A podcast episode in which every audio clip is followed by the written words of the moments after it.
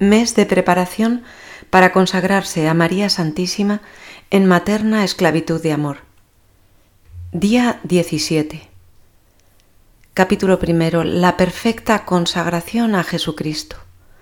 Puntos del tratado 120 a 125. Contenidos esenciales de la consagración.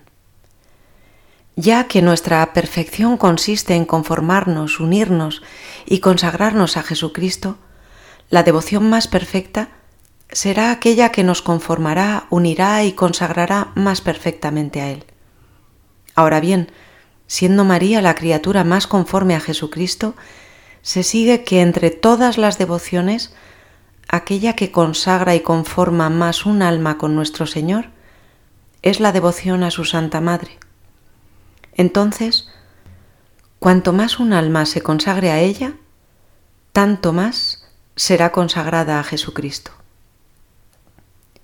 San Luis afirma, la perfecta consagración a Jesucristo no es otra cosa que una perfecta y total consagración de sí mismo a la Santísima Virgen. En otras palabras, consiste en una perfecta renovación de los votos y promesas del Santo Bautismo. Consagración perfecta y total. Esta devoción consiste en darse enteramente a la Santísima Virgen con el fin de ser enteramente de Jesús, para lo cual es necesario darle nuestro cuerpo, nuestra alma, nuestros bienes externos presentes y futuros, y nuestros bienes internos y espirituales, nuestros méritos, virtudes y nuestras buenas obras. Esto debe ser hecho sin reserva alguna, ni siquiera de un céntimo, ni un cabello, ni la más mínima acción buena y esto por toda la eternidad, sin esperar por nuestra ofrenda y servicio más recompensa que el honor de pertenecer a Jesucristo por María y en María. San Luis se detiene a aclarar dos aspectos de las buenas obras. En ellas hay un valor satisfactorio, la misma buena obra satisface la pena que mereceríamos por nuestros pecados, y un valor meritorio, la misma acción buena nos hace merecer la gracia de la gloria eterna. Ahora bien, en nuestra consagración entregamos a la Virgen Santa todo el valor satisfactorio y meritorio de nuestras acciones. A ella le damos nuestros méritos, gracias y virtudes, no para que los comunique a otros hombres, puesto que la gracia y la virtud son incomunicables y sólo Jesucristo ha podido comunicarnos sus méritos, sino para que los conserve y los aumente y los embellezca.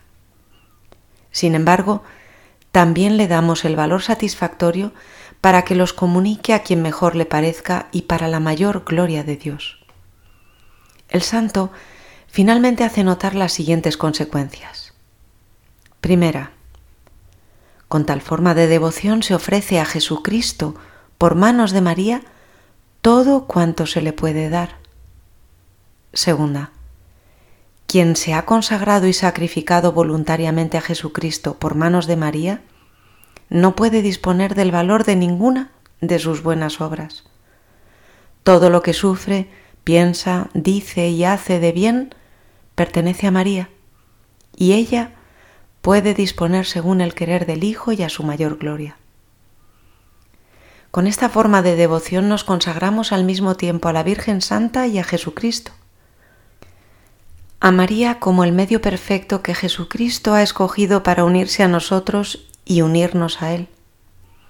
A nuestro Señor como fin último, a quien debemos todo lo que somos, porque Él es nuestro Redentor y nuestro Dios. Prácticas de preparación. 1. Ponerse en la presencia de Dios. 2. Pedir la gracia de tener un gran conocimiento de nosotros mismos. Que me conozca, Señor. 3. Lectura. Pecando el hombre aflige el corazón de Dios. De San Alfonso María de Ligorio, Vía de la Salud. Dios no puede tener dolor, Mas si fuese capaz, cada pecado de los hombres bastaría para afligirlo y hacerle perder la paz.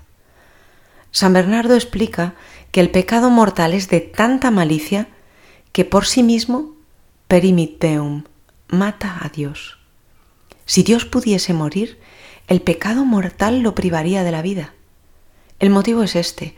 Aquello que es causa de tristeza infinita podría destruir a Dios, que es el amor infinito.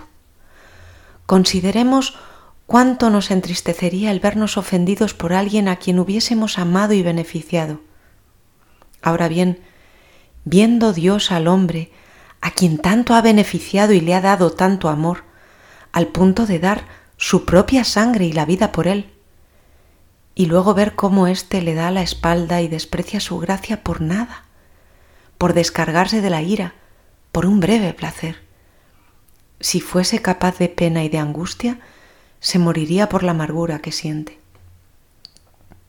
Mi querido Jesús, yo soy la oveja perdida.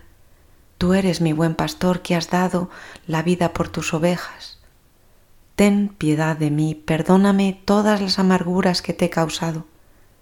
Me duelo de haberos ofendido y os amo con toda mi alma. María, esperanza mía, ten piedad de mí. Rezamos las letanías del Espíritu Santo.